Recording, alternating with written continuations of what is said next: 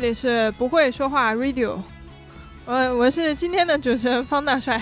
我是大白牙，我是图图。我们今天聊一个什么话题呢？聊个什么话题呢？嗯，就是今天礼拜六，明天礼拜天，然后后天礼拜一，然后就是后天最抗拒的一件事情。嗯，特别是我们刚上班的人，就是每个月总有那么几天，特别的不想上班。嗯，啊，这个，然后这一期我们就聊一下不想上班这件事情。我一般话我没有很不想上班。那个图图说一下为什么要聊不想上班这一节因？为我特别不想上班，我每天都不想上班，周末也不想上班，周末你不是在家休息吗？在家想到上班心情就很差。你有过想上班的时候吗？没有，从来没有过。不是从来没有，今年就没有，如果你司有一个很帅的你喜欢的男生，你一定很想上班。目前还没有这种状况，嗯，那你为什么不想上班呢？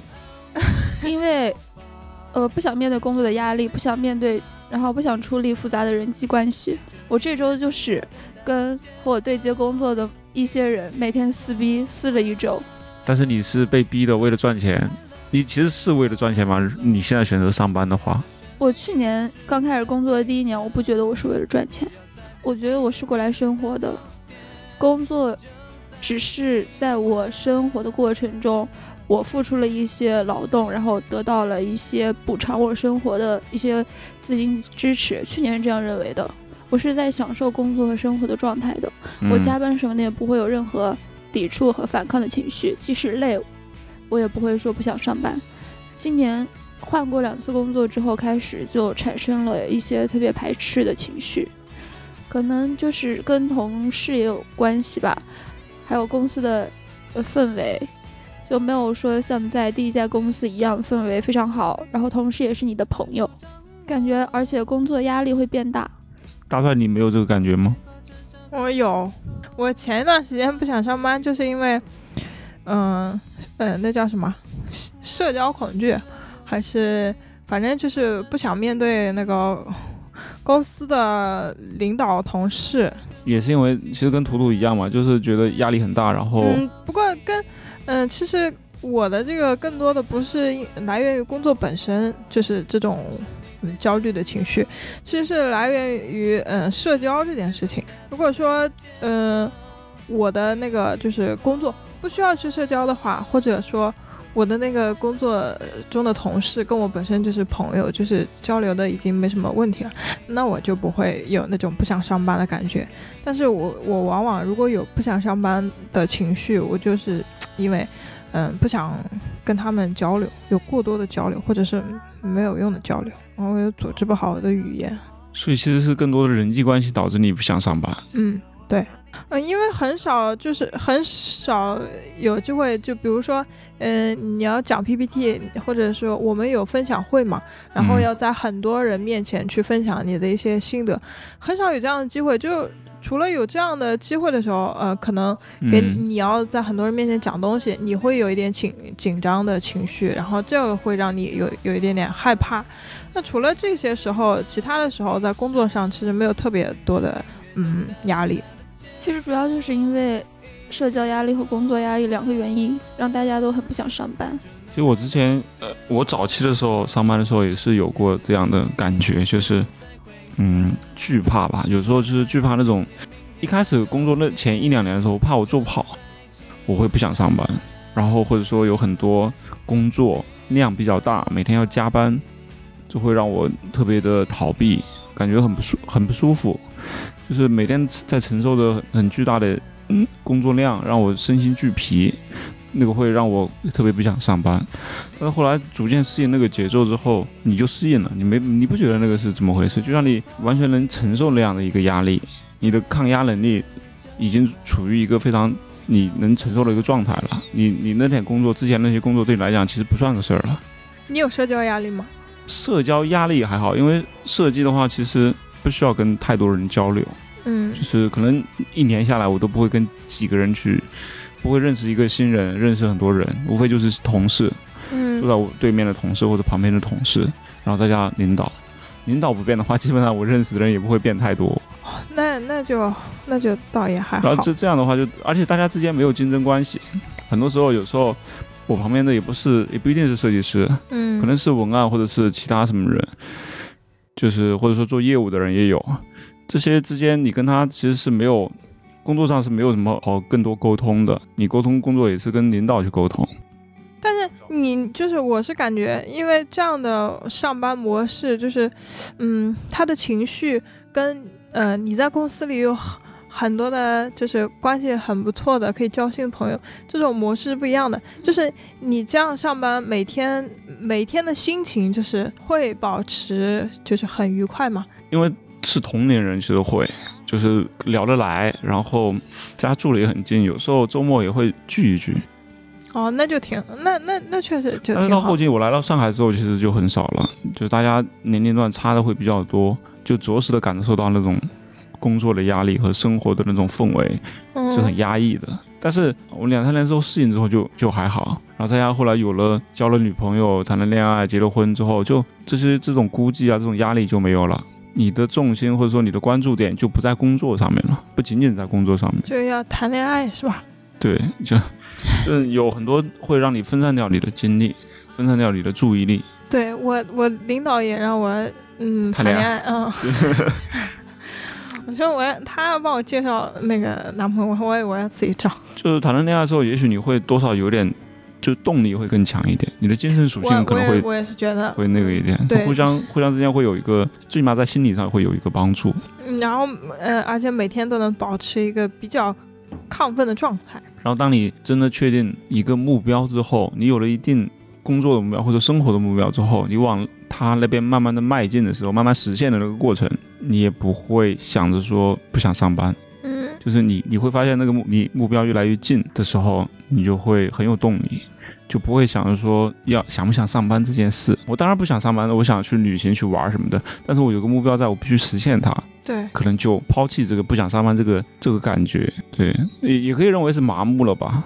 很多人不想上班，有一个原因就是现在大家呃的工作其实很很多时候都不是自己真正想做的事情。我我觉得至少我是前段时间就呃挺抗拒上班的时候，就是因为我感觉我现在做的事情没有意义，然后对我自己本身也没有特别大的帮助。我觉得这种事情就是浪费我的时间，但是我又缺钱，我需要生活，我必须要去做这份工作，所以我。这是我的，就是这个上班是我的妥协，但是嗯你又在妥协跟想就是争取之间去挣扎的时候，你就会产生这种不想上班的情绪，但是你又没有办法。嗯，因为你的内心会有一个合理的工作的环境，就你想象中的合理的工作环境，合理的一个工作的安排，是你想象的一个状态。但现实确实是很少很少有这样的一个合理，你很难发现有这样的合理的状态出现。当然，也也许会有，也许在一些大的公司，或者说很理想化的公司，嗯，对，对，可能可能是会有的，所有的都按照流程、按照步骤，大家各司其职，然后每个人都能很好的完成自己的工作，每个人都很专业啊，然后甲方也很专业，所说每一个流程都很专业，你的麻烦就会少很多。但现实问题就是你会发现每一个流程都会有各种各样的问题，嗯，甲方的问题，还是领导的问题，还是 account 的问题，还是你文案自身的问题，就是你会遇到各种各样的问题，这些问题就会导致不那么完美，不那么合理，就甚至是烦恼。时间久了之后，既然再你再喜欢这个工作，你也会讨厌吧？对，就跟你想的不太一样。对的，对的，我觉得是跟心理的满足感有关系。就比如说你刚来上海，你可能是抱着你在那个领域的某一个梦想，比如说我们就是你有一个广告创意梦，你是抱着这个目标去工作的，嗯。然后你觉得现在你在起步，你在积累和沉淀，每一步都是在学习。但是当你做很久之后，你逐渐看清这个现实，没有那么多人是真的可以实现所谓的理想的，然后很多人就会逐渐开始向现实低头，然后更看重的可能是薪资待遇什么的，包括现在如果接到的工作是我能够完全胜任的工作，我会觉得我对于我的成长没有任何帮助，我觉得做它没有意义。如果偶尔接到一个非常困难的工作，你会觉得把这个东西压在我一个人身上，我会觉得压力非常的大。为什么没有人就是没有一个非常厉害的人带我教我什么的？我也没有学到很多的东西，压力还非常的大。出了问题可能还要我背锅，所以你就觉得还是因为心理的这种满足感，就觉得人人很容易被那种情绪和理想化的意识流的东西所影响，去改变自己的心理状态。不想上班其实也是某一某一种情绪的体现嘛。但是当你就是已经没有了那些心理上的满足感、回报感之后，你只图的上班就是为了，呃，拿工资的话，那你会觉得你的人生好像没有以前憧憬的那种价值感没有体现出来，所以才会更加的不想上班。嗯我觉得有些人是为了赚钱来得到满足，他的工作就真的有。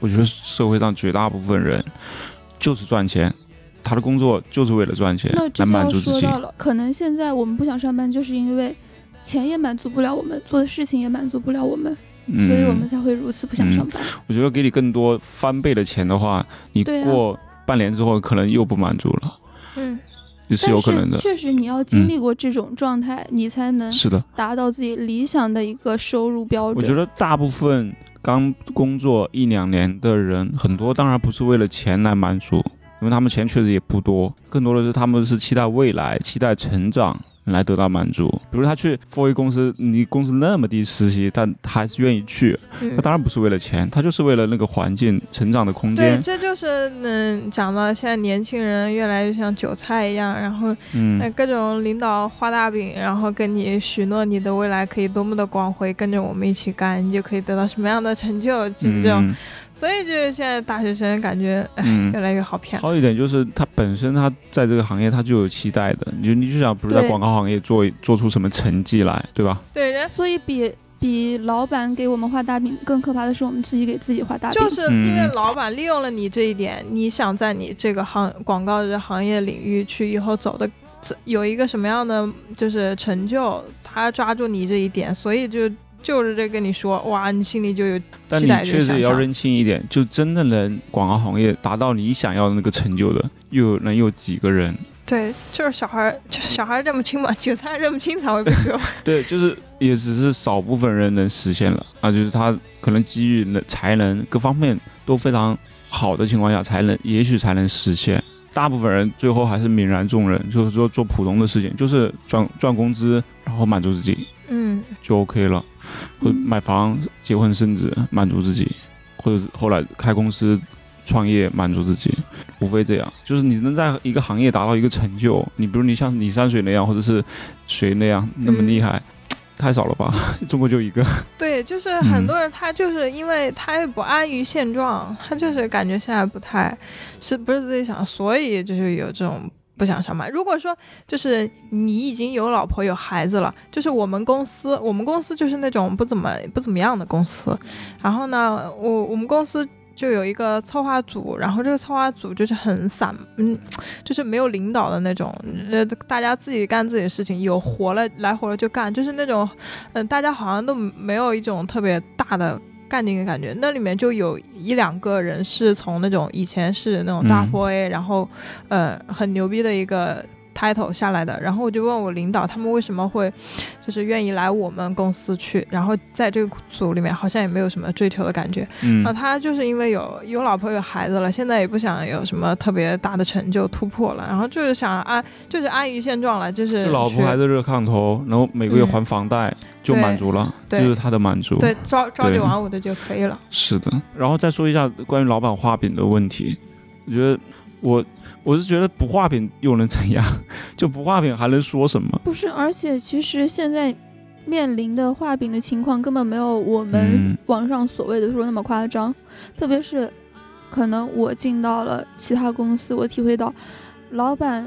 哪会有精力去给你画饼？就是你这份工作真的你爱做不做，后面有一大把的人去排着队做。反正我是会给你行业的标准工资，待遇也是比较好的待遇。但如果你要是嗯，不想做，有什么情绪的话，那就换人呀。我凭什么要花时间嗯和精力去给你画大饼呢？你不值得。他如果给你画饼，那就证明你值得，就是真的就是想 你、嗯对就是你你能力很强，我一定要给你好好画一个饼，然后吸引你过来跟我去做这个东西，才要么就他觉得你便宜，或者是说，其实画饼更多存在在小公司里面吧。然后你公司的老板想要说凝聚一下为数不多人的心，然后又想把人稳住，因为一直变动的话，对上升期的一个公司啊，然后稳定性也没有什么帮助。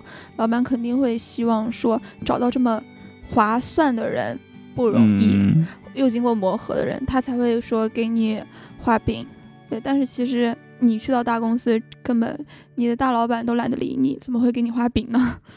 好，现在的人大家都很聪明吧？就是你是不是画饼一眼就看出来吧？嗯，就是其实就是你自己去衡量到底值不值得去投资自己，对，对吧？就是他只是在游说你，他一定要说出一个美好的未来才可以，那是那是好的未来，但是可能最真的如果实现了成功了会有那样的，但不成功的概率也是很大的。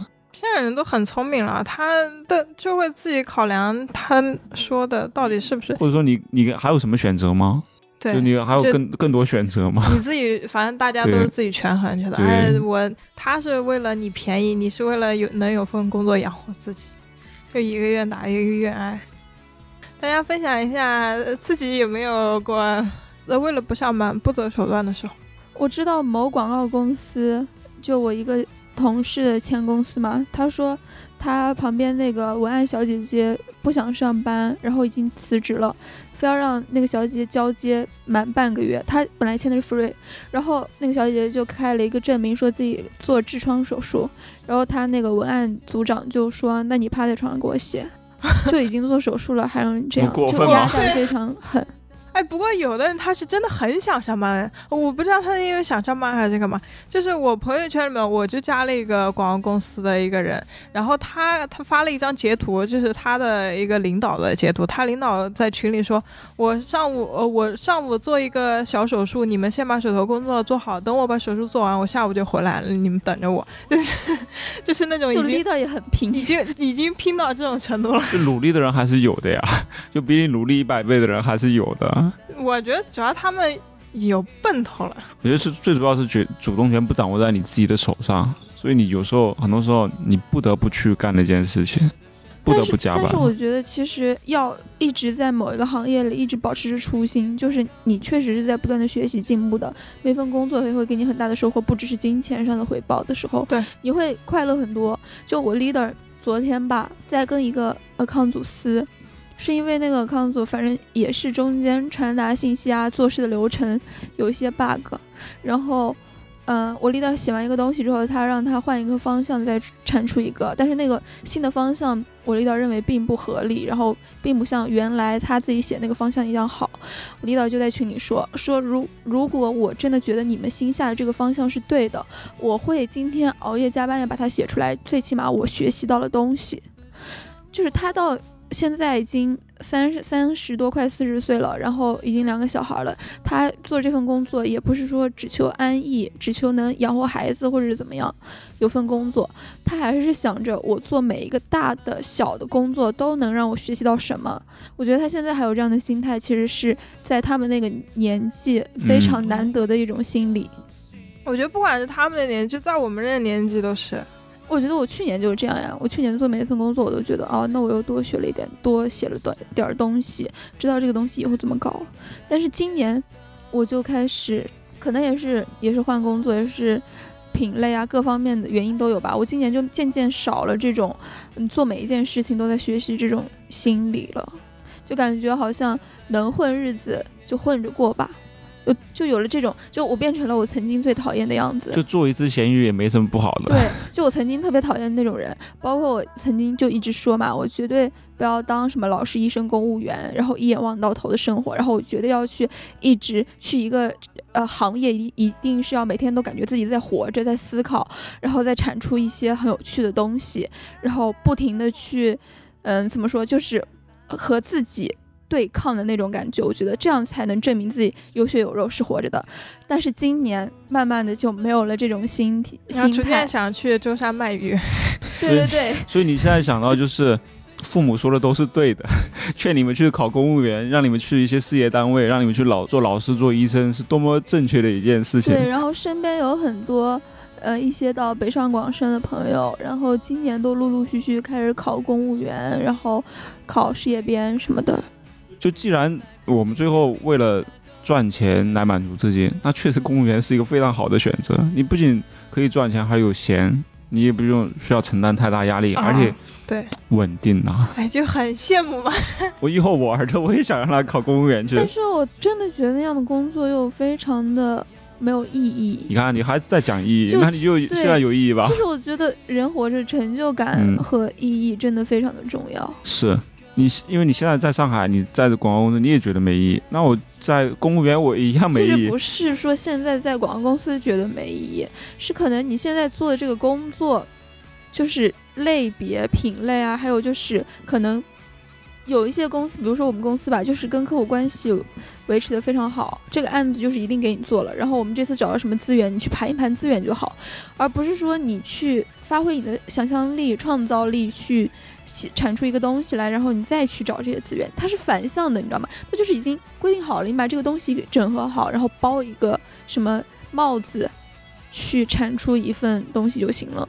它没有了那种，嗯，你完全去撒开了想创意的那种感觉，所以你会觉得这种东西和就理想中的创意和现实中所谓你现在正在做的这些。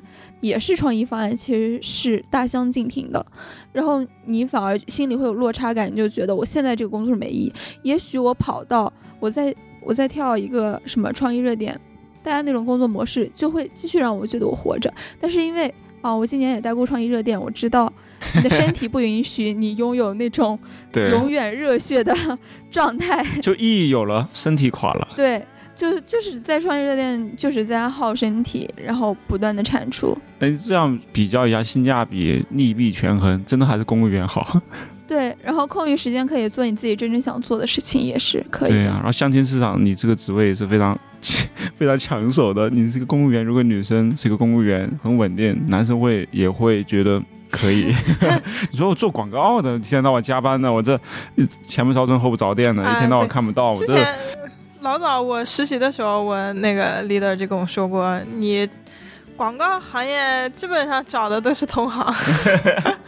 这是呀，有什么办法呢？因为没有时间去见到别的行业的人。所以我就说，你俩现在其实有选择，你可以离开上海，嗯就去舟山卖鱼，还是回老家开个格子铺什么的，嗯，啊，开服装店，或者去考公务员，对吧？做老师啊什么的。没有，我我现在心有不甘，就你还没还没有被毒打的够厉，害，就不死心，就腰还要再闪几次才行。不要，就是现在就是不甘心。我抱着那样的心理来了上海，为什么没有嗯达到某一个嗯该有的一个状态吧？所以你就还在努力啊、因为你还是怀抱希望的。上海想对你说，就是你才 你凭什么代表上海？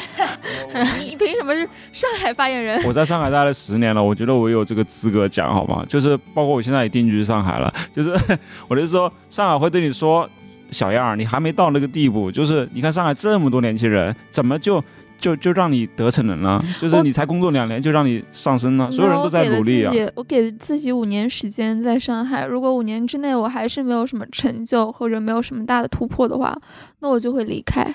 但我应该也不会回老家，我应该会去什么北京之类的，或者广州。那有区别吗？去北京和不是，我就想换个环境，换个城市。呃换个游乐园，换个游乐园玩玩其他设施是吧？对，就是想，我想就是，其实我一开始的理特别理想的一个计划，就是在某一个城市待两到三年的时候，再换一个城市，嗯然后一辈子就是各个城市都待一下，就是喜欢的城市都待一下，然后就到退休年龄就退休就好哎，了。多美好的想法呀！我当时就是想，你也是这么想的是吧不是，我是呃说我一定要在上海待满两两年，待满两年就走的。嗯，你现在已经快到两年了吧？不是，我已经到，就是已经到两年了。嗯，因为我哦实面习我面试芜湖那家的 那个那只那只 那只什么那个公司的时候，那个公司的时候我就已经两年了，嗯，所以才会面也也是因为这个。那你为什么都已经拿到了三只松鼠的 offer，然后又不去了呢？如果我是你，我我在老家拿到一个还不错的公司的 offer 的话，我真的会考虑回去，因为各方面生活压力都比较小，而且你带着在。大大上海一些一些经验回去，大家会觉得 哇哦，你可能讲的一些或者你的见识什么的，是有点虚的。对就是 你会你会觉得嗯，我会比别人好像又多多怎么样，你会有一些成就感或者是怎么样那种心态，我觉得我会回去的。我觉得他他你这个可能会是优势，也会是劣势，就是会导致你这个心态，你到那儿你什么都看不上。你说这啊，也会有落差感。我就是考量了很多。然后我我当时不是已经说我要走了吗？我已经我已经把房子拍好照片，我跟我那个中介说，你帮我把这房子租出去吧，我要离开上海。然后就跟大家都已经安排好了。对他还跟我痛苦的告别了。痛苦吗？啊，对。哭了。啊，哭的可惨了。他，我拿完 offer 我就哭了。然后呢，当天晚上我就。当天晚上我就躺在床上，我就刷抖音，边刷抖音边哭。上海抛弃了我。我马上就要变成一个小镇青年了。我变成小镇，变成小镇青年以后，我会干什么呢？我在想，现在生活会有什么区别呢？我就想了很多，就想，然后我还嗯，就是采访了我的各种朋友，嗯，就是我在芜湖老家的朋友，问他就是你现在的生活是什么样子？我想打听一下跟我现在的生活有什么区别。然后我还问了一个从上海回。回到老家的一个呃室友，问他你现在回到家，你感觉跟上海有什么区别啊？就是内心那个焦虑啊，就是不行了，就总感觉 回去以后跟现在肯定有天差地别的感觉。就是所以说，不是只是从小城市来大城市会需要勇气，其实回去也是需要勇气的，非常大的勇气。你待的时间越久，越需要勇气。对，其实人只要习惯于某一种生活状态，你让他去突然的改变，都是需要很大的突破的。对。所以说那种我就很羡慕、很佩服那种，就是，嗯，一天到晚旅游，然后辞掉工作去旅游的那种，就是非常洒、非常果断、非常自由的那种。那是神仙嘛？那是，就是 有钱人才能真的这样吧？你一般只是不一定是有钱人，要么就是你特别洒脱，你可以边走边打工的那种。啊，那边走边打工还好。如果你真的就出去玩的，纯玩的，那那谁养你呢？你就算是普通家庭，那你父母也不会容许你就是一直这样。任性下去，嗯，但是如果真的就是我喜欢某个城市，我说，比如说我现在说我想去成都，我第二天就打包所有东西，把房子挂出去，然后再过一个礼拜我已经在成都工作了。我觉得这样的人也挺 挺潇洒的，说走就走，说换就换。主要是吧，比如你去成都，你又要面对很多新的东西，很多未知。啊，你没有，呃，可能也没什么朋友吧，在那边，要租，首先你要租房，要找工作，要面试，然后再去融入那个环境，熟悉周边的环境，吃的喝的能不能适应这些，就你去了之后，你才会去面对那些事情。嗯，你你没去之前，也许你的勇气很强大，就一下就去了。但是去了之后，所有的事情都要你自己去承受的。所以就适应能力啊，适应能力强也非常重要。对。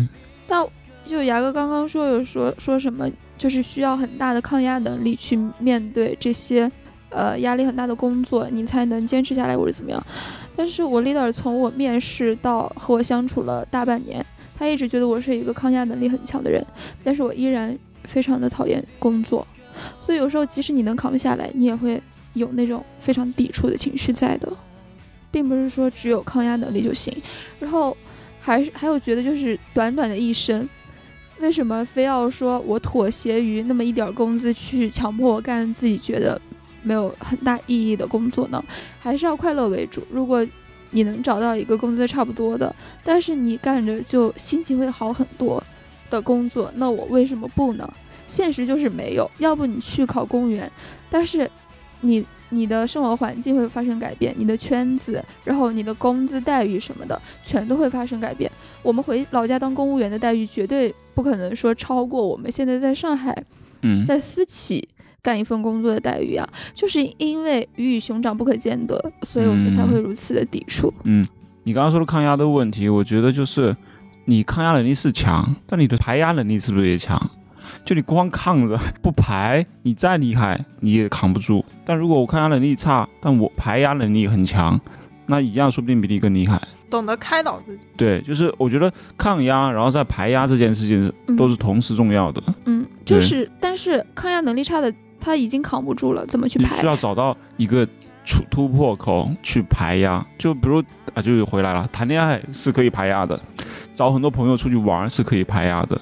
然后你有自己的一个爱好，比如呃看话剧、看电影或者什么的，也是可以排压的。嗯对，有一个自己的想就是着力点去把这个压力给排泄掉。录电台也许也可以排压。对，还有就是，就是你需要有一个很快去抽离的一个能力是。是，就是人为什么会感觉一直被这个东西绑着，嗯喘不过气？就是嗯即使你在周六周日不需要工作，但是你一想到你马上又要面对一一个这样的工作，你还是会周六周日可能都会感觉到压力。但是如果你真的能，比如说上班七点之前，嗯就下班七点之前，你一直都处在嗯、正常的工作状态，但是下班之后你跟朋友一约，你完全就从工作里面抽离出来了，这也是一个嗯非常强大的能力吧。其实就是适应能力，就是你们有潜过水吗？就是背着氧气罐去潜水到海底。嗯我潜过一次，第一次潜的时候，就是你要适应用嘴呼吸那个感觉，一下子把把你潜到七八米的深处，嗯你一时半会儿是上不去的。这时候你只能靠这张嘴去呼吸，但那个时候你又是很慌的，很慌乱，压力很大，再加上水的压力，然后当然周围有很多鱼在你面前游来游去的，那个瞬间的压力给你是很大的。这时候你就必须镇定，就是这种镇定是你必须要镇定的，就没办法。然后你慢慢的过了两分钟之后，你就适应那个压力了，适应那个呼吸的状态了，你就可以享受看里面的风景了。我觉得工作也是这样的，但是我觉得我的适应挺快的呀，而且我也足够冷静。还没到呀。你现在你现在这种状态表现出来，这种就是这种排斥，这种不想上班的感觉，其实是一种不适感，一种这种压力无法无处释放的一个感觉，你就还不还不够游刃有余，还不够适应这样的状态也。不是适应不了吧，就是、嗯就是你怀疑自己到底为什么在这儿。我不知道其他就是来北上广的人嗯会不会有这种感受，反正我就是会，如果做着一个就是正常的工作，你也会突然会想一下，我现在做这个到底是为什么呢？就就会产生这样的怀疑。所以其实就是，嗯、在潜水的过程中，你真的那一瞬间适应不了的人，立马就上去了。他强烈的会要求潜水员帮你带上去，你就放弃这次潜水了，就像你离开了北上广一样，一样的。啊、就是你没有度过那个时期，你你待个五年，我相信你，你怎么地你也适应了，就强制性的待下来。但是适应是适应了，适应了之后呢，就然后你还是会有很多情绪在。还没到五年之后，你你可以再看你自己的状态就不一样了。那个那个是你现在可能想象不到的。然后一点就是你刚刚说的，就是去了嗯小城市或者老家，可能工资比较低，但是那种幸福感也许更高。对啊就，虽然赚五千块钱，但是可能比在上海一万都让你更幸福。就像你说的潜水呀、嗯就是可能有些人喜欢的就是海底世界，有些人喜欢的就是海上的世界，对，海上的世界有有氧气，可以让你更舒服一，点。就是每一条路都是风景嘛，对其实没什么好坏。但是既然来了的人，肯定是想看海底的世界才会来呀。嗯，所以都体验一下吧。就哪一天如果真的回老家了，去三线、二线城市了，其实也 OK 了。我关键我老家不在三线二线，啊 四线、五线、七八线，那也挺好的呀。那就是我那时候都可以啊，反正在哪儿不是活呢，对吧？是啊就是你已但是抛弃理想了嘛。但是你活也就这一辈子呀，就两三万天，你为什么就不能活得精彩一点呢？有的人他觉得在小镇生活就是精彩的，我是说心态的精彩，我不是说你的选择上或者说你。去小镇生活也过出你的精彩，就是也有人在三线、四线可以过得比一线、二线更我成功、我认识的一个姐。姐就是，她是山东的，然后她一嗯。开始在北京，家里面条件还不错，然后家里就叫她回去，后来回去之后，她就做了一个公务员，然后她嗯在线下的时间就开始呃经营自己的小红书，然后拍一些嗯。vlog 自己嗯。生活的那些状态，然后做成了一个博主，然后她这个收入远远就是是她公务员收入的几十倍吧。嗯，他人家活得也非常精彩呀、嗯所以我说的那种精彩，我是说心理上对于自己做的所有事情，现在生活的这个状态的满足，嗯，并不是说啊你一定在哪儿才是精彩的。对，哎我真的有的时候感觉，就我们这工作，就是真的不如公务员那些更能做到自己想做的事情。就感觉现在的工作把大部分时间都都站在写一些东西，就写一些你不太想写的东西上面，嗯，很少有自己的时间能做自己想做的东西。本来就这里本来就不会给你这样的空间，让你做你自己想做的事情。所以就越来越怀疑，到底要不要在上海待着。就是有时候现实就这么残酷，你连做自己想做的事的资格都拿不到。是的，其实你看，你现在回老家，你的生存压力会小非常非常多。你就每个月没工没工作没收入，活总归是能活的吧？有饭吃有房住，就最基本的生活可是你心可以理压力也保障的。会很大，七大姑八大姨每天催着你相，亲。是是，我是说这个时候你就可以就是有给你更多的空间和成本，让你去做你自己想做的事了。真的就对吧很，他就很向往这种生活，所以一直在想嘛，就比如你你你说我要写本小说，那就回老家吧，写小说会没对，你保证你未来一年有吃有喝就行，嗯，你就可以写小说了啊。。但你在上海写小说，去死吧！怎么 对你上海你你你租个那么贵的房子，完了你如果工资收入还只有一点点的话，你怎么可能？或者说你直接不干活了，你就嗯你一天到晚付那个房租你也付不起，但是你在家里你就直接在家里对猫一个房间，或者说你。你要做抖音，对吧？你你就拿个手机拿个相机，在家拍吧，你做不不是拍，对啊，也是个也就也就拍呗，对啊，你在家里就就讨一口你爸妈的饭吃，讨一口。生活成本可低了，你啥事可能我觉得可能压力做来于父母吧，就是这种 家庭的压力。哎对，不是是我觉得还是自己的压力吧，就家庭。嗯，我也不缺你一口吃喝吧，父母觉得，但是你自己怎么好意思舔着脸一直或者不过我父母会说你一天到晚待在家里不干活哎，其不实干活，不是你也可以稍微留点钱，这去你四线、五线、七八线老家租二百块钱一个月租个房子也是我租妈肯定得起的吧？说你还怎么可能有二百块钱的房子？有、哎，有，怎么没有？还真有，那种民房、村里的房子太多了。对啊就那种棚户啊，山边上，我家以前住的山脚下就两百就。就就有这么大的反差吗？就一下要去住那你就花五百、一千，也可以住一个。一千我那可以住的很不错的你要，是三室一厅租个别墅，在里面打滚，对，就是想想就感觉哇，就花那么点钱就可以租到哇，在上海根本就不敢想象的那种房子。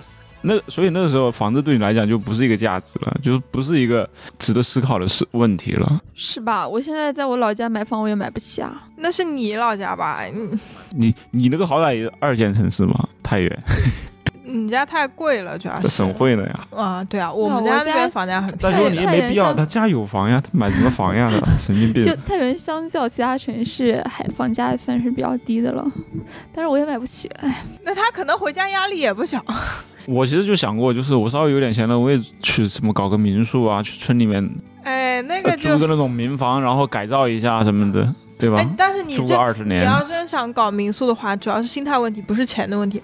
你要是真的想去搞的话，就舟山那边，你就买块地皮。我觉得以你现在的财力买，地皮怎么老是要买地皮？怎么不是钱的你就问题？租也行，为什么要买地皮？反正我觉得以你现在财力，你是可以完全可以在舟山那边开个民宿的。我把我房子卖了吗？以我的财力，这叫什么呀？这叫什么财力呀？我这房子卖了，完了去了呗对啊，而且很很多那种旅游景点，人家看民宿都是自己家就是对那儿自己家自己家的房子。但是那边建个房子真便宜，那边几几万块、十几万块钱就可以建个可房子。是舟山的房价还挺高的哎，对你只要花钱买地皮价也有就行了。三万三建房三万子不贵的多。没你想的那么简单。现在随随便便让你建房的呀，还买地皮，买谁卖给你啊？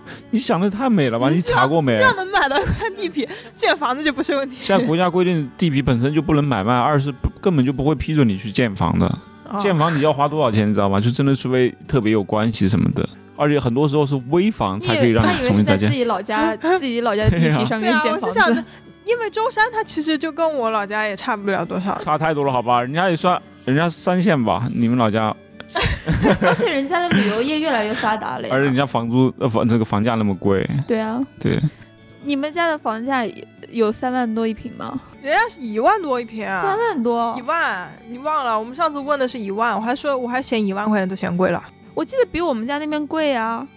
我们家那边一万多啊，我记得他说挺贵的。其实最合理的就是你去嗯呃租人家那个房子，租他废弃的房子，或者是别人本来就不住的房子，租个二十年那种村里的民房，哎，我想到了，租个二十年，你就可以把它好好整理整理，弄一弄就可以了。你就租那种，就是租那种瓦呀，呃或者破败断壁的房子，残垣的那对对。对对对的，是的，很多啊，然后把它修整一下。对的，甚至说那种都没有屋主的也有可能。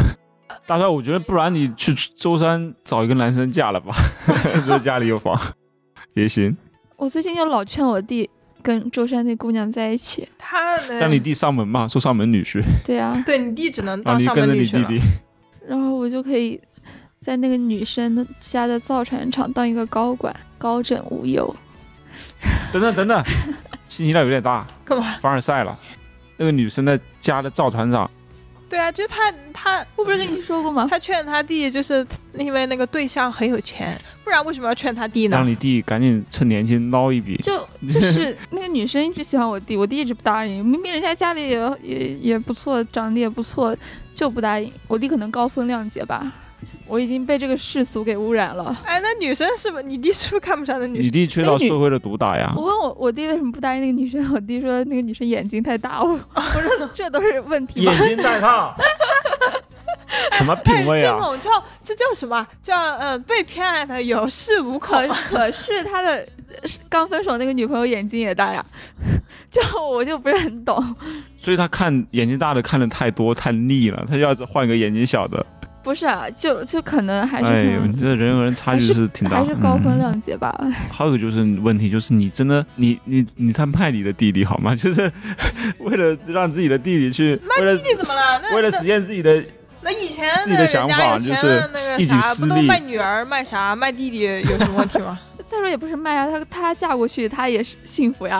啊，对呀、嫁人家过去，对啊，你就像古代那种打着那个啊，我就为了我女儿的幸福去要嫁妆的那种感觉是一样的吗？就是企企图心太强了，我知道吗？是今年去过两次舟山，我是有实地考察过的。确实，舟山这个地方很适合人生存呀，就环境优美。是挺好的，我也去过，去过一次，真的感觉像在日本一样，海滨城市，就是有海鲜，有就海，小城吃的东西也不错，然对，后环境很优人美。感觉也还不错。真的这段时间又非常越来越想辞职去舟山。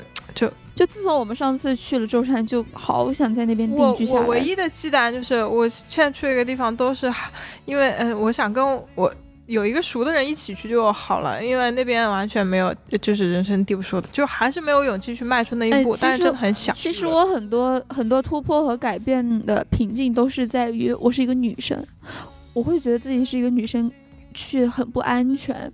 但如果我是一个男生的话，我真的是随便跑。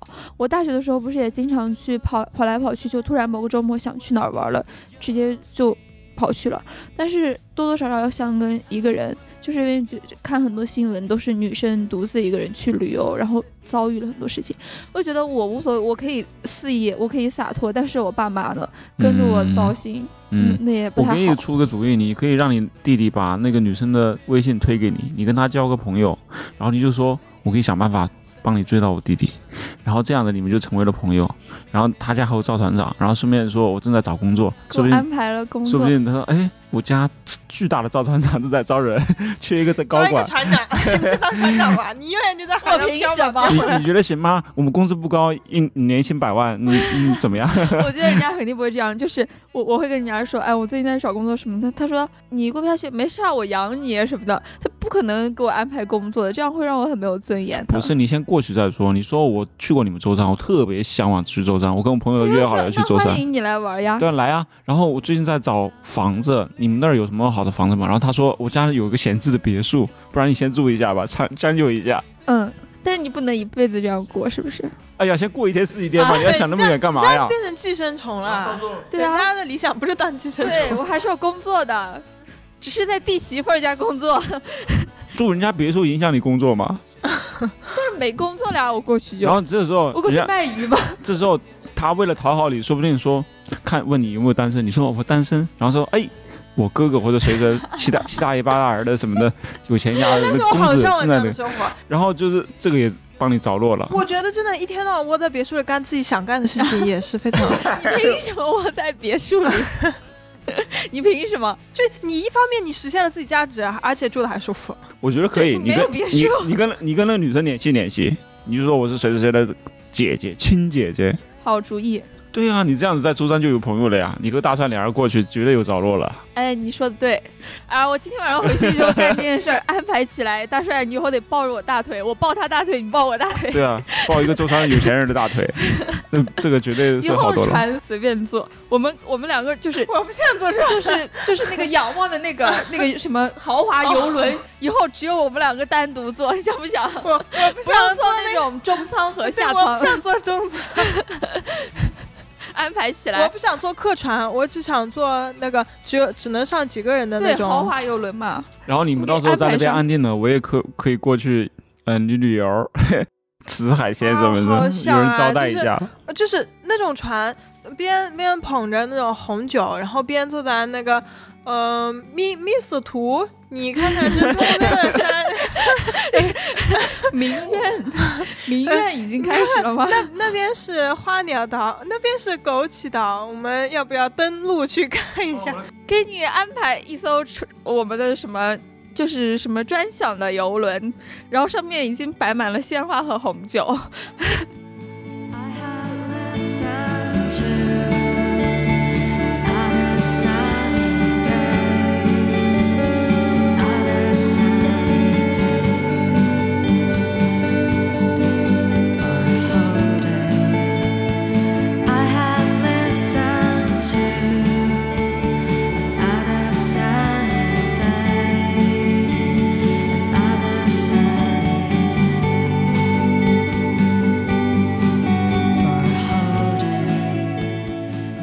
所以呢，所以我们回来了，就是其实你们现在也没有没有什么好选的，就是你如果真的去舟山，你逃离北上广，给你的选择其实在你手上，你你其实现在也不会真的选说就逃离北上广。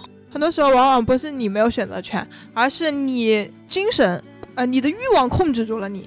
我是这样想的，我建议就是你如果真的要去三线、四线城市的话，必须要做好计划。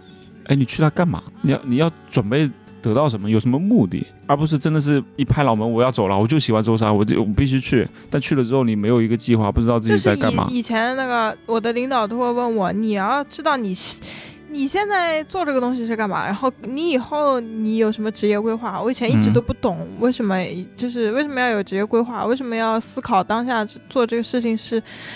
为了什么？就是说你想要什么，就这个东西是很重要的。就是你，我到直到现在我才会慢慢开始思考，我到底现在就做这份工作，我想要什么。就是你只有你一直在思考你想要什么的时候，你才会觉得就是你做这件事情是有意义的，然后你才会有这种干劲，觉得自己是值得去做它的。但是我觉得我的烦恼就是来源于我每天不停的在思考我想要什么。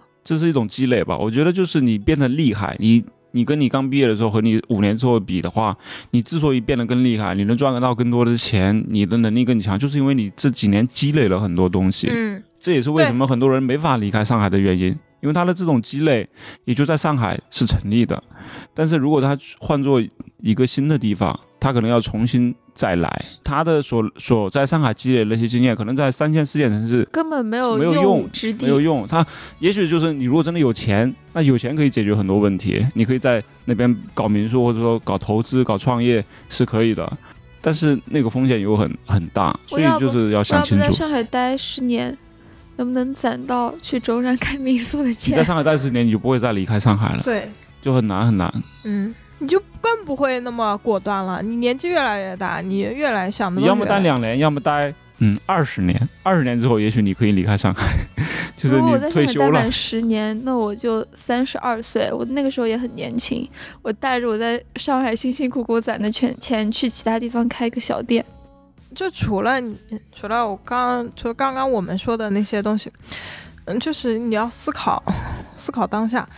还有另外一点很重要、很重要的东西，就是就是不要眼高手低。就是我觉得，就是很多年轻人一个通病，就是我自己亲身经历的一个，我不是在教大家要该怎么做，我是就是也相当于是在跟自己说，因为我自己本身一开始出来就是 就是非常的眼高手低，就是感觉啊，就是我之前前段时间跟你说四月份的时候去那家公司的时候，我就是一天到晚呃就是上传东西啊，或者搞那些 Facebook 那些后台的时候，我就觉得很没有用这种东西这种东西。然后就嗯，然后现在在一些呃在 account 组就做一些嗯找号啊，有的时候我会帮他们去找号，我就觉得很没有用。然后我的历任的领导。都会教我跟我教我一个道理，就是说做事情就是你不管你现在做的是什么事情，嗯，工种不分贵贱，嗯，干活没有高低，就是你干什么事情你都要就是 认真去感受它。对，很多人他就是做做事情不想上班，或者是呃很多事情都不愿意去做，就是因为，嗯，他就是、觉得没眼高手意义低，嗯、对，对觉得对自己也没什么帮助。但是如果你真的去做的话，你不管做什么事情，就是我记得那个叫呃那个乔布斯他在一一个演讲上说，就是你不以前做的所有的事情，对你以后的人生都是有帮助的，不管你当时觉得。它到底是有没有用的？但是你到以后，算数。对你到以后你都好，会，每件事情你把它深入做下去，它嗯你的收获是不一样的。嗯就就比如像说找号这件事情，如果真的是厉害的人、有经验的人、愿意深入去研究的人，他找号和你就是带着任务，就是觉得没有意义的心态去找这个号的话，嗯，他出来的效果成果完全不一样。对，对，就是你的思考、你的理解也会不一样。它其实是对你会有很大很大帮助，未来某一天，也许就就用到了，就是对，包括是那种工作逻辑思维的问题，也是一种训练。其实，这就是这就是很多嗯、就是在挣扎中的咸鱼一直在思考的问题。他只他只会挣扎，然后嗯不会去、呃、真的脚踏实地去干那件事情。就是我之前我我领导，我现在领导就跟我之前就开导我说嗯你。你现在的问题就是，你每次拿到一个工作的时候，你在想，你首先第一件事情不是去做它，你是在想这件事情到底是不是 该我做，或者说它属不属于我的工作范畴，或者说对我自己有没有帮助。然后你在想的时候，你发现它其实你自我感觉主观上认为它对你是没有帮助的，然后你就会跟自己做内心做对抗，你到底要不要做它？这样，然后你的工作效率就会非常低。你完成你做它的时候，就真的是完全没有学习到什么东西。但是当你真的全情去投入做的时候，它还是，反正是我觉得是会有帮助的。有一些领导就是为了让你去多干活。对，有的领导他就是为了让让你去干一些很呃很杂的事情，但是你对，就是你自己要就事论事，这个道理虽然是对的，但是你要看具体的事情是什么样的。这个东西其实要看你自己的选择，就是你真的想开了，就是如果你真的换一种思路，你觉得这件事情我确实可以真的学到东西，我觉得你就去做它。反正因为你在不断的挣扎的时候，其实真的很浪费时间的一件事情，而且很消耗时间，不仅消耗时间，消耗生命。我自己感觉，但是我觉得，不管你是不是愿意做，或者有没有意义，只要你去这家公司入职了，你去怎么说拿了人家的钱了，你就去给人家办事儿，你不能说吊儿郎当的。我觉得我我就是会有非常抵触上班的情绪，但是经过我手里的每一份工作，我都会完全非常认真去对待它。你凭什么拿着这些工钱，然后去混日子呢？即使这不是你想干的事情，但是你现在拿着钱，你就得给人家干好呀。这反正这是我做人的原则。所以即使我不喜欢我的某个工作，我也会尽心尽力去把它做到我能力范围内的最好。但即使这样，我依然会有不想上班的情绪。我还是那句话了，就是你也没得选嘛，你不好好工作还能干嘛呢？对啊，就但是大方向上不要太偏差。比如说他现在真的就丢给我的工作全都是 account 活的话，我绝对不会，我二话不说我就立马辞职了。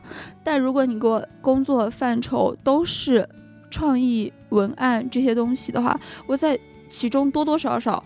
那他刚才他领导说那套理论肯定是受用的，即使我写一个很小的东西，那我也能从中积累经验呀。但你让我去做 account 的那些活，对我现在这样这样的工作，就某一些活吧，对我这样的工作是没有什么意义，真的是没有意义的话，那我就会非常抵触。而且，这就是我拿的是文案的钱，你就不要让我去做除了文案以外 account 的事儿。我我是可以接受，因为因为嗯、我们平时就是做策划的时候，嗯，时间不是特别饱和。就是我是在闲暇的时候，如果我没有事情，我会问我领领导，就是需不需要找一些东西啊什么，然后他就会说，啊，你现在有空是吗？你如果有空的话，你可以帮我找一些东西。这个时候我是很乐意去做的。我觉得就是对我自己一些就是呃一些效率啊什么方面都有比较大的提升。我是我是那样想的，就是，嗯，其实跟你只要跟你工作中有关的一些东西，就像你你爸学木匠或者说招徒弟的时候，很多人包括一开始的时候，确实会做很多甚至跟木匠没关的事情，或者说周边的一些活让你去做。一是让你去了解他、熟悉他，然后去感受你做的时候是一个什么样的心态，然后后期你再做木匠的时候，你再去做那个产品的时候，你会感受不一样。就是它是一个不是一个呃单一的只让你做那件事情，但是你需要把它周边周边的那些相关的所有的活儿你都得搞，明白。你说的是环环相扣的这种，确实是有用的。是的，嗯，是的，所以我是觉得，如果你你没做过 AE 和做过 AE 的那个感觉肯定是不一样，就是不一样。就是可以试一下，可以但是有一些工作，确实，比如说查一些东西，我平常也会啊。你在浪费我的上班时间，那我为什么非要去查那些没有用的东西去给你？这些东西我都知道，我就是要给你机械的去汇总一些东西，然后给到你，而而且占用了我去完成我本职工作的一些时间，那这样就不太合理了。，如果当你闲暇的时候，我觉得你也不会去做这些东西吧。啊，我闲暇的时候也不会，因为我也到不了我头上。所以就是你就完全拒绝去，嗯、给你分配一些别的我是拒绝分配没有意义的工作，有意义的话我会愿意。啊，就是你自己觉得没有意义的工作。嗯，主要是也没有人给我分配这些工作。我觉得我看就是我我待的每个公司都没有过遇到过这种非常糟糕的境遇吧。他们给我安排的东西都是我应该，而且对我帮助。对这个项目有帮助的事情公司里别人呢，就大家其实都是会这样吗，会怎么样？就是被安排一些不不应该他干的工作。我觉得正规公司很少，正规公司完全不会遇到这种情况。那这个就是大公司和小公司的区别，对吧？就大公司确实不，他肯定不会让你去做一些不该你做的事情的，对。但是如果确实是，那你小公司它就是会出现这样的状况，这是这是不过小公司也很少会出现这样的状况。对很对啊也是很少了，就是会有这种状况出现，这个时候怎么办？就是你换个公司吗？还是去大公司，还是什么的？我觉得还是自己自己去衡量。如果你很想学习一些其他方面的东西的话，你就确实就当你目的更明确的时候，这些细细枝末节的事情，或者说这种让你很不爽的事情的时候，我觉得没办法吧，就是哎，还是还是就思考你怎么办要什么。就像他们说反 PUA 一个方法就是对方可能职场 PUA 老板一直在说你的短板或者怎么样，但是其实你是在拿你的长板、你的长处去赚钱的。嗯，老板这个时候 PUA，包括感情里面的 PUA，他都是挑你缺缺陷那部分去拿来说的。但是我跟你相处的时候，我主要是用我的长处在赚取利，凭什么我我就需要说做到面面俱到什么的？你真的就像我说，你只给我一份的钱，我凭什么要说我 account art，然后 copy 我三个职能我都要具备了才怎么样？但是老板 PUA 你的时候就是这样的思路呀，所以你就要反向的思考，那我不能花更多的时间和精力在提升我在作为文案创意方面的能力，我为什么要花更多的时间去拓宽？哦，好像我每一个东西啊更了解，或者或者怎么样？你觉得没有用，你就可以不选择；然后你觉得如果有用，你就可以去做。我觉得这都是个人选择的问题。经历一下，我觉得终归是有一点好处的。当然，当然一开始已经说了，每一步都算数嘛。但是看这一步你往哪儿走嘛，就是每个人个人的选择的不同。对，就是自己想要什么。然后就是大还有大公司、小公司的选择的问题嘛，嗯，啊，就是你既然选了小公司，它就有时候你你避免不了这种事情。嗯它可能是利，也可能是弊。就像设计师，我和很多朋友他在大公司就画 logo，、你作为一个设计师就就画标志，他让你你就负责画标志，然后另外一个不，你就专门负责做包装设计，你就专门负责后期 PS，就你只做这一件事情，啊，那是已经。在 R 的工种里面又细分了，对，吧？那是大公司，很多是把你当嗯螺丝钉一样往那一放，你就转起来就好了，就这一块就转了。这个时候你你想做一些其他的，反而没有机会去做。然后小公司呢，就是就你这样说了，一会儿这里做一下，那儿做一下，就乱七八糟的，什么都做，甚至不是你该做的事情都让你去做。那这个你说是好还是不好？你说是利还是弊？就是自己去衡量了。对啊，不同的我觉得阶段什么事情都可能不一样是要自己去衡量。对，所以我觉得每个人选择不一样，就像你选大城市、小城市各有利弊嘛，到最后都是利弊之间的权衡。对，嗯，因为今天是平安夜嘛，啊，祝大家圣诞快乐。嗯，你们俩会去要干嘛吗？就是今天晚上，吃苹果吧，好传统啊。平平安安。嗯，就这个啊没啦。嗯，有人送礼物给你吗？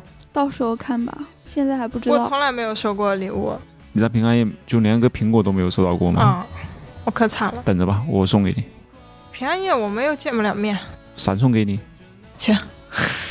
那我呢？也顺便闪送给你。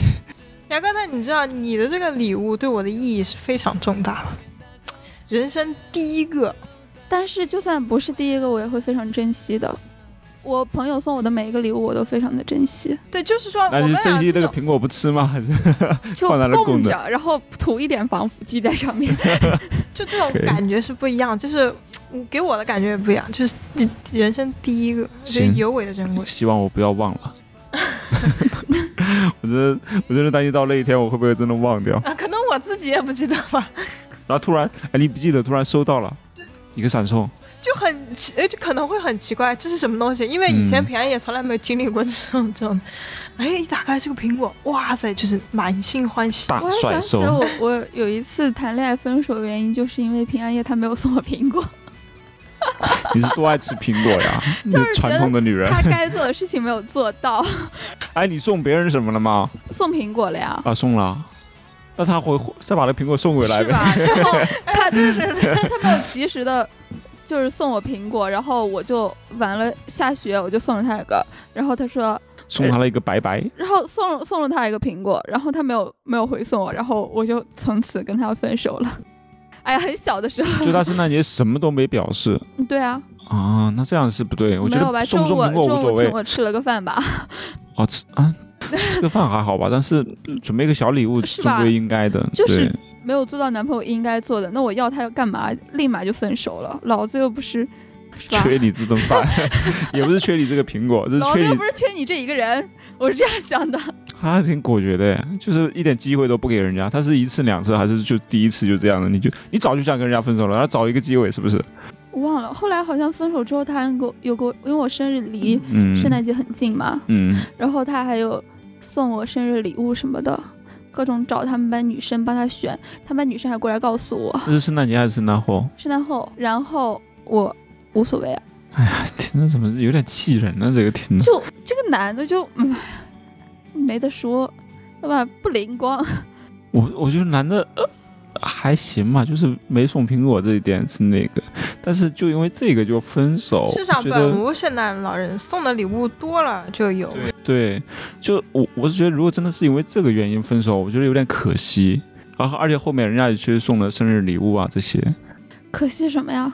就是人人家没觉得可惜，那只是人家哦对人生中不起对不起的凤毛，哎啊不对，凤毛麟角，哎不对，冰山一角。这冰山一角。对了，一个小小的不是东西，不是，我就是觉得女生就要都要有有这样的心态，就她做不到，你就不要不要太那个什么了，不要太给她给她余地，给她脸了。那是你，人家女生就未必这样觉得。对是，那她主要是不缺呀、就是不是说缺不缺的问题，他能让你失望一次，就能让让你失望第二次，不要给他让你再次失望的机会。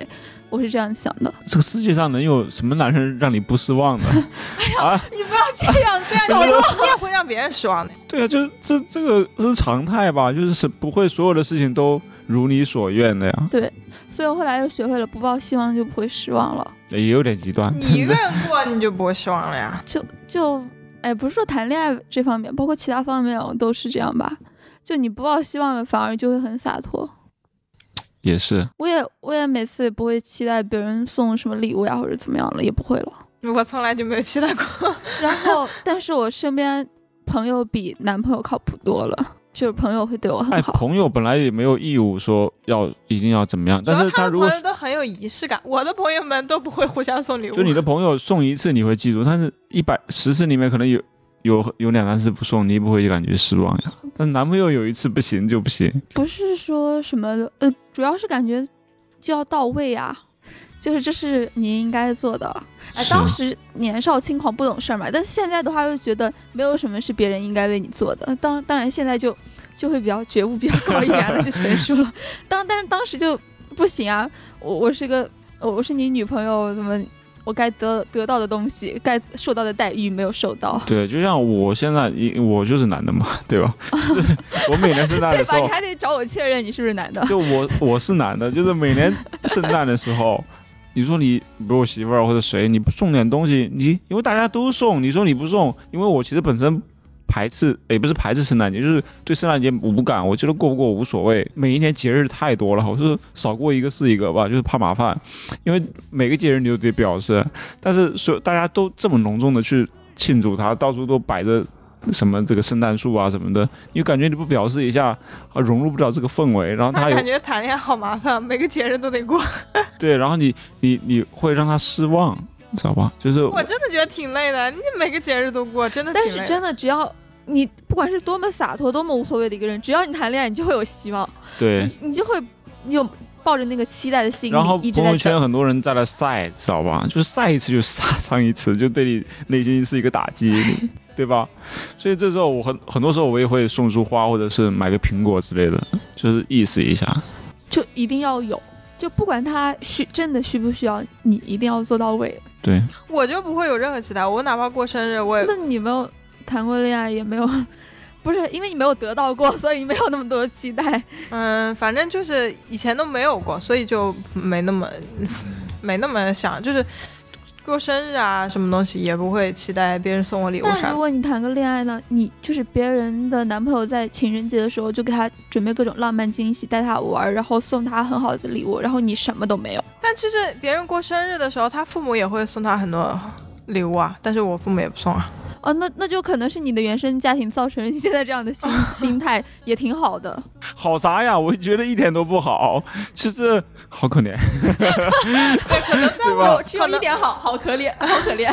可能在外人觉得我好可怜，但是我没有，我不觉得可怜，我觉得也挺好的。这种心态就真的不要抱期望的话，你会活得简单轻松很多的。没那么多仪式感，可能。我我说的可怜是无数次周边的环境会骚扰你，会打扰到你，让你觉得可怜，明白吗？就是你看所有人在那晒东西，晒苹果，那么多人收，日其实很好呀，因为生日不是说大家都在过，但我外人看来，我会觉得他们都有礼物，但是大帅没有收到礼物，我会觉得，外人，我会觉得很有点不公平，或者说有生日。真的还好，因为生日一些很多朋友圈呀、什么什么的人呀，不不是特别熟的人、都不知道你生日，你自己收到收不到其实无所谓。但是如果你真的谈恋爱了，你们这一圈的人都在谈恋爱，然后只有你一个人没有收。就是收到一点点任何的一点表示，你一对比之下，就是对比之下才会产生那种情啊，绪。那我那我不懂那种感觉。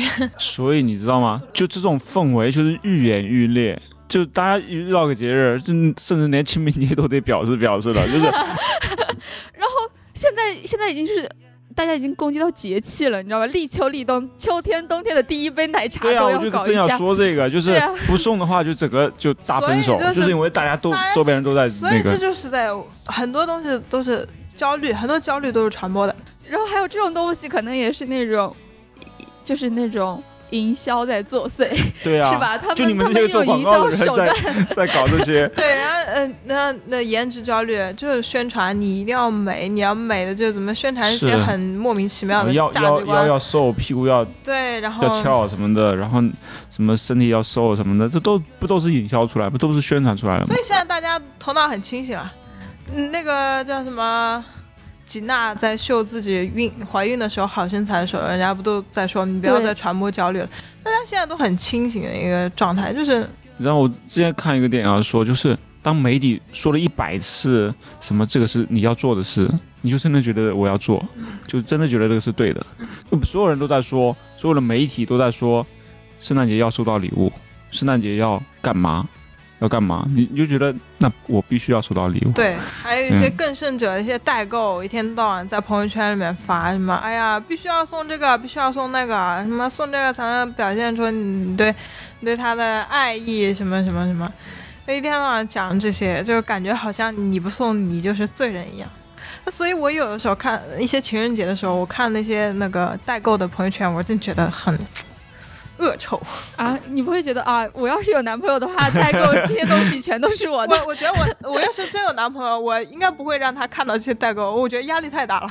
哎，可是很多女生的男朋友就是朋友圈列表全都是各种各样的代购呀，日代、韩代什么的。我我自己都感觉压力很大，就是看到这些，但是，但是这真的是一种营销手段。我记得那个一个呃，我好像是考研的时候有一篇英语文章嘛，他们就分析那个粉色、蓝色的呃，就是对于性别的定义，其实是一些广告人，嗯，对，就是一开始说啊，粉色给粉色赋予一些意义，然后做成某种商品，然后就告诉你这个是给女宝宝买啊，或者怎么怎么样，呃慢慢就形成这种风气，其实也是营销手段啊。大家就就做广告之后会逃开这种圈套，圣。诞老人一开始不是绿色的嘛，然后后来可又可口可乐变成把它变成红色的，嗯，所以我后来有一段时间比较反叛，就是比如像情人节这种的，我就非要情人节过了那一天我才送，啊，那当你女朋友真的太惨了，就是当天我 不能提前一天吗我？就是有点叛逆啊，就是不能提前一天吗？我就选择了在后一天，我跟你讲，下次提前一天对你另一半也有好好处，然后同时你又能叛逆。